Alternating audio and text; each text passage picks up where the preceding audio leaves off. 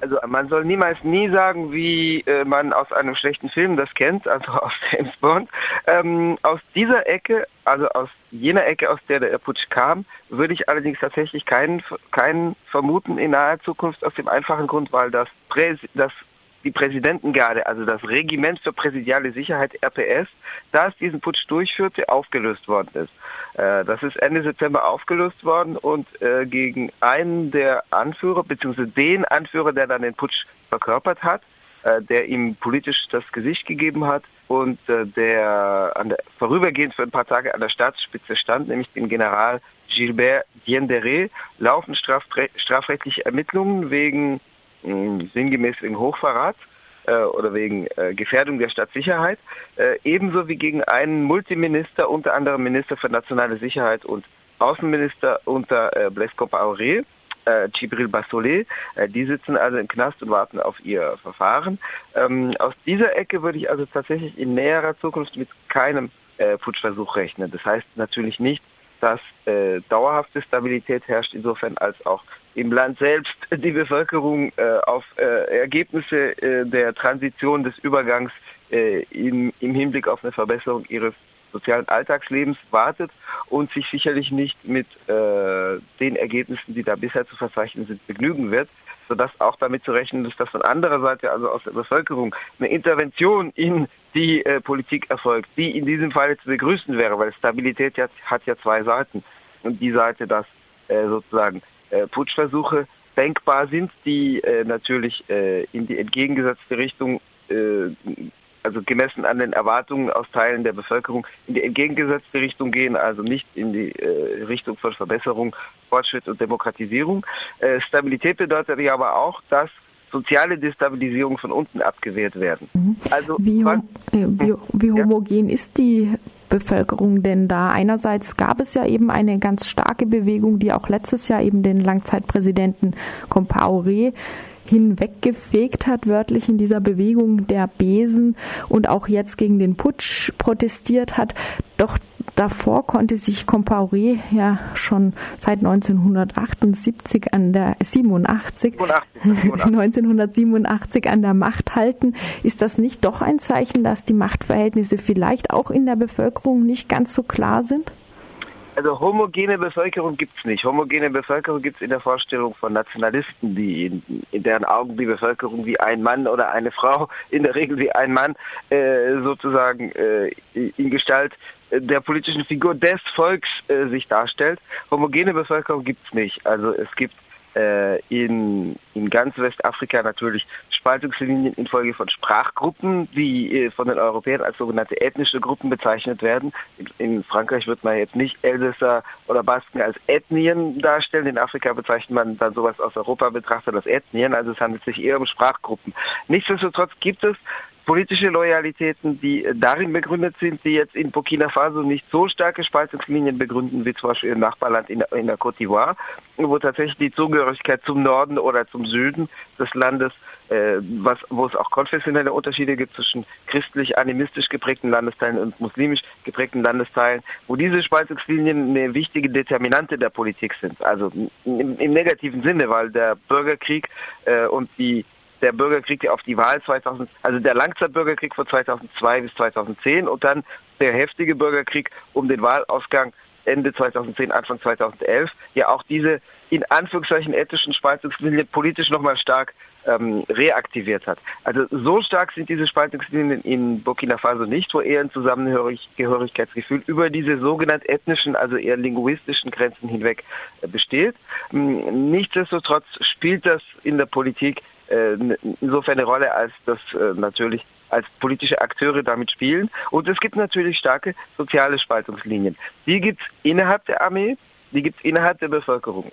Also natürlich hat Blaise Compaoré sich nicht nur mit Gewalt an der Macht gehalten, sogar weniger mit purer, mit offener Gewalt als manche anderen Autokraten, wie zum Beispiel Idris Deby im Tschad, der eher ein reiner Gewaltherrscher ist, der sich auch durch einen Putsch an die Macht gebracht hat. Blaise Compaoré gab es auch durch einen Putsch an die Macht, indem er seinen Amtsvorgänger, den emanzipativen Ideen verpflichteten Revolutionär Thomas Sankara, ermorden ließ, am 15. Oktober 1987. Und der, der ihn ermordete, also Diendere, der, der jetzt wiederum den Putsch anführte, äh, den hat er dann äh, zum, äh, mit, zu seinem äh, Generalstabschef äh, gekürt. Das heißt, er hat direkt den, der unmittelbar den Mord befehligte, äh, befördert an die Spitze der Armee als Generalstabschef ähm, befördert. Aber die Herrschaft von Kopare war nicht nur eine reine Gewaltherrschaft, sondern es gab natürlich klientelistische Netzwerke, es gab Leute, die von der Machtausübung profitierten, die gibt's immer. Äh, in, in der Regel sind es Leute aus der Herkunftsregion der Autokraten. Nichtsdestotrotz gab es keine totale Stabilität der Copa-Aure-Herrschaft, sondern es gab starke Bewegungen von unten. Das heißt, das, was im Oktober 2014 passierte, als tatsächlich die Straße Copa-Aure stürzte am 31. Oktober 2014 und was äh, jetzt wiederum passierte mit der, äh, mit der Mobilisierung breiter Teile der Bevölkerung gegen den Rechtsputsch. Äh, das hatte Vorläufer unter dem Compaoré-Regime. Nur zwei Schlaglichter. 1998 wird der Journalist Norbert Songo in seinem Auto verbrannt. Äh, alle beschuldigen die Machthaber, dahinter zu stehen. Und ein Jahr lang äh, findet eine Dauermobilisierung in den Straßen statt. Eine Dauermobilisierung, die dann Compaoré auch verpflichtet, zwingt, eine Demokratisierung der Verfassung einzuleiten, ähm, die ihn wiederum später in Widerspruch bringt mit seinen eigenen Ambitionen, weil äh, unter anderem aus der Zeit resultiert die Beschränkung der Amtszeiten, äh, die er wiederum zu äh, zu überschreiten versuchte, indem er die Verfassung erneut im regressiven äh, Sinne abzuändern versuchte 2014, was ihm zu Verhängnis wurde, weil äh, im Zusammenhang mit diesem äh, mit dieser geplanten Erhöhung der Zahl möglicher juristisch möglicher Amtszeiten in diesem Zusammenhang wurde er gestürzt. Das ganze erste Halbjahr 2011 also in jüngerer Zeit wiederum gab es eine starke Mobilisierung drei Monate lang, insbesondere der Jugend und der Studierendenschaft. Äh, vorausging ein Todesfall, an dem die Polizei schuld war, an einem Schüler, äh, Justin, so, Justin Songo, der heißt auch Songo, hat aber kein Verwandtschaftsverhältnis zu dem ermordet, zu dem 15 Jahre vorher ermordeten oder 12 Jahre vorher ermordeten Journalisten Norbert Songo. Und daraufhin brach im ganzen Land Aufruhr aus. Wie gesagt, insbesondere zunächst getragen von der Jugend, die sich auch auf die zeitgleich stattfindenden oder wenige Wochen vorher stattgefundenen Ereignisse in Tunesien und Ägypten, wo die Präsidenten davon gejagt worden waren, bezog. Also in der Stadt, wo das losging, in Koudougou, hatte die Jugend Parolen gerufen, wie zum Beispiel äh, Koudougou wird Tunesien sein oder Koudougou wird Ägypten sein. Und dann äh, griff der Funke über auf die Großstädte mit studiert, studentischen Mobilisierungen, aber auch mit Streiks von Lohnabhängigen, zum Beispiel in den Goldminen, zum Beispiel bei den Lehrern und Lehrerinnen. Äh, und das, das Ganze dauerte bis im Juni 2011. Es gab dann auch Auseinandersetzungen innerhalb der Armee und wie schon angedeutet, innerhalb der Armee gibt es auch Spaltungslinien. Äh, damals meuterte ein Teil der Armee äh, und wurde dann, die Meutereien wurden niedergeschlagen von diesem Regiment für präsidiale Sicherheit vom RSP als Elitetruppe innerhalb der Armee, die mit massiven materiellen Privilegien ausgestattet war. Das RSP selber hatte im April 2011 kurzzeitig gemeutert, da ging es um mehr Geld. Das RSP war auch in, in Auslandseinsätzen, unter anderem verdeckt in der Côte d'Ivoire, wo Blaise Compaoré den damaligen Rebellen geholfen hat, die heute die Machthaber sind mit Alassane Ouattara in, in der Côte d'Ivoire. Äh, es gab auch Auslandseinsätze in der Zentralafrikanischen Republik, in Darfur, äh, nee, nicht in der Zentralafrikanischen Republik, in Darfur und äh, in westafrikanischen Bürgerkriegen. Und die, das RSP forderte diese materiellen Privilegien, die Boni, die Prämien für die Auslandseinsätze zu behalten, obwohl die Auslandseinsätze beendet war. Dann meuterten aber Wochen später Teile der Armee verbessern sollt und die wurden dann wieder von diesem Präsidialregiment als Elitetruppe niedergeschlagen. Das heißt, diese Spaltungslinien gab es immer, auch innerhalb der Armee. Die findet man jetzt wieder in den Widerständen gegen den Putsch, ähm, weil Teile der Armee auch zum Teil durchaus äh, emanzipatorischen Ideen, wie gebrochen auch immer, aber durchaus auch emanzipatorischen Ideen verpflichtet sind. Das hat zu tun mit der Ära Sankara. Thomas Sankara kam aus der Armee. Er war ein Anführer des ROC, des Rassemblement des Officiers Communistes, also der Sammlung kommunistischer Offiziere. Das gab es wirklich. Der Name ist möglicherweise eine Erfindung der Machthaber äh, aus jener Zeit, also der Machthaber vor Thomas mhm. Sankara. Der Name stimmt vielleicht nicht als eigene Erfindung dieser Leute, aber das, diese Sammlung gab es wirklich.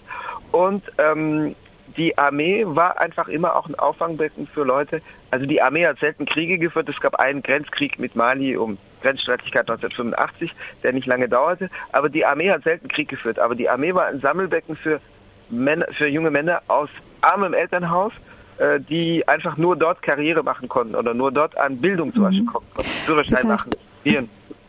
Vielleicht kommen wir noch mal zurück auf die Stimmung in der Bevölkerung. Ein spannender Punkt, den du vorhin genannt hast, ist die Möglichkeit, dass die Bevölkerung eben auch aus der anderen Richtung her sich gegen auch gegen die Übergangsregierung und gegen die kommende Regierung, die dann Ende November gewählt werden wird, wendet, wenn diese nicht weit, ausreichend weitreichende Veränderungen vornimmt.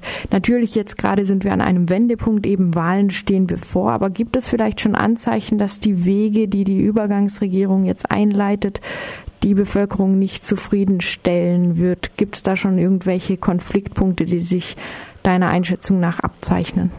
Also natürlich gibt es insofern, als nicht damit zu rechnen ist, dass die Wahlen äh, einen Bruch mit der bisherigen wirtschaftlichen und sozialen Ordnung einleiten. Es ist also nicht damit zu rechnen, dass nach den Wahlen ein äh, emanzipativen, emanzipatorischen Ideen verpflichtetes Regime wie das von Thomas Sankara sich etablieren wird.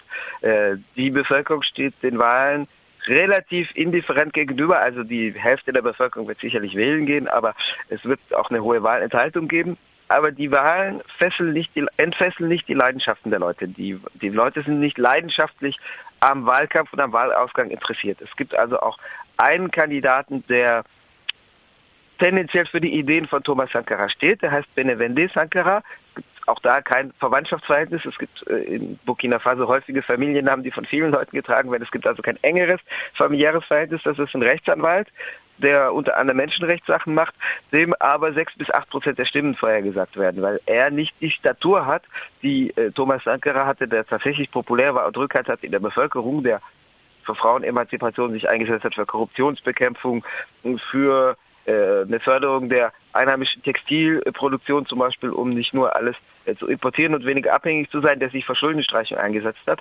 Die politischen Nachfolger von Thomas Sankara sind auch sehr zersplittert über mindestens fünf Parteien, fünf bedeutendere Parteien und Splittergruppen. Und ähm, also der Kandidat, der sich auf diese Ideen beruft, wird jetzt nicht mit einiger Wahrscheinlichkeit gewählt werden. Die beiden wichtigsten Kandidaten, Zéphirin Diabré und Rockmar Christian Caboret, also Diabré und Caboret, die stehen beide eigentlich für eine Kontinuität. Also jetzt nicht mit dem Compaoré-Regime, die stehen schon für eine parlamentarische Demokratisierung, aber für eine Kontinuität mit dem bisherigen wirtschaftlichen und sozialen Modell. Was aber bedeutet äh, hohe soziale Ungleichheiten, äh, eine materielle Unterentwicklung des Landes und eine Abhängigkeit von äußeren Mächten, von auswärtigen Mächten, insbesondere von Frankreich. Es ist nicht damit zu rechnen, dass diese äh, jetzt gut platzierten Kandidaten, wenn einer von den beiden denn gewählt wird, womit eher zu rechnen ist, außer, außer es kommt eine Überraschung, es ist nicht damit zu rechnen, dass die äh, einen Bruch mit dieser Ordnung einleiten. Nun haben wir aber eine Bevölkerung, die in den letzten Jahren, wie angedeutet 2011, 2014 mit dem Bruch von äh, von Compa mit dem Sturz von Compaoré, jetzt wieder mit dem Widerstand gegen den Putsch, eine Bevölkerung, die mobilisiert war und mobilisierbar ist und die auch die Erfahrung gemacht hat, dass ihr eigenes Engagement, ihr Einsatz gegen Comparé, gegen den Rechtsputsch äh, Ergebnisse zeitigt. Das heißt, diese Bevölkerung wird sich tatsächlich aller Voraussicht nach nicht einfach zurücklehnen und sagen, na ja, jetzt waren Wahlen, die, die jetzt gewählt sind, sind demokratisch legitimiert, jetzt lehnen wir uns zurück und äh, geben uns damit zufrieden. Also das ist kein Szenario, mit dem ich rechnen würde in einem Land, in dem es solche Kampftraditionen gibt. Insofern ist Stabilität im negativen Sinne, also im Sinne von Friedhofsruhe, nicht zu erwarten.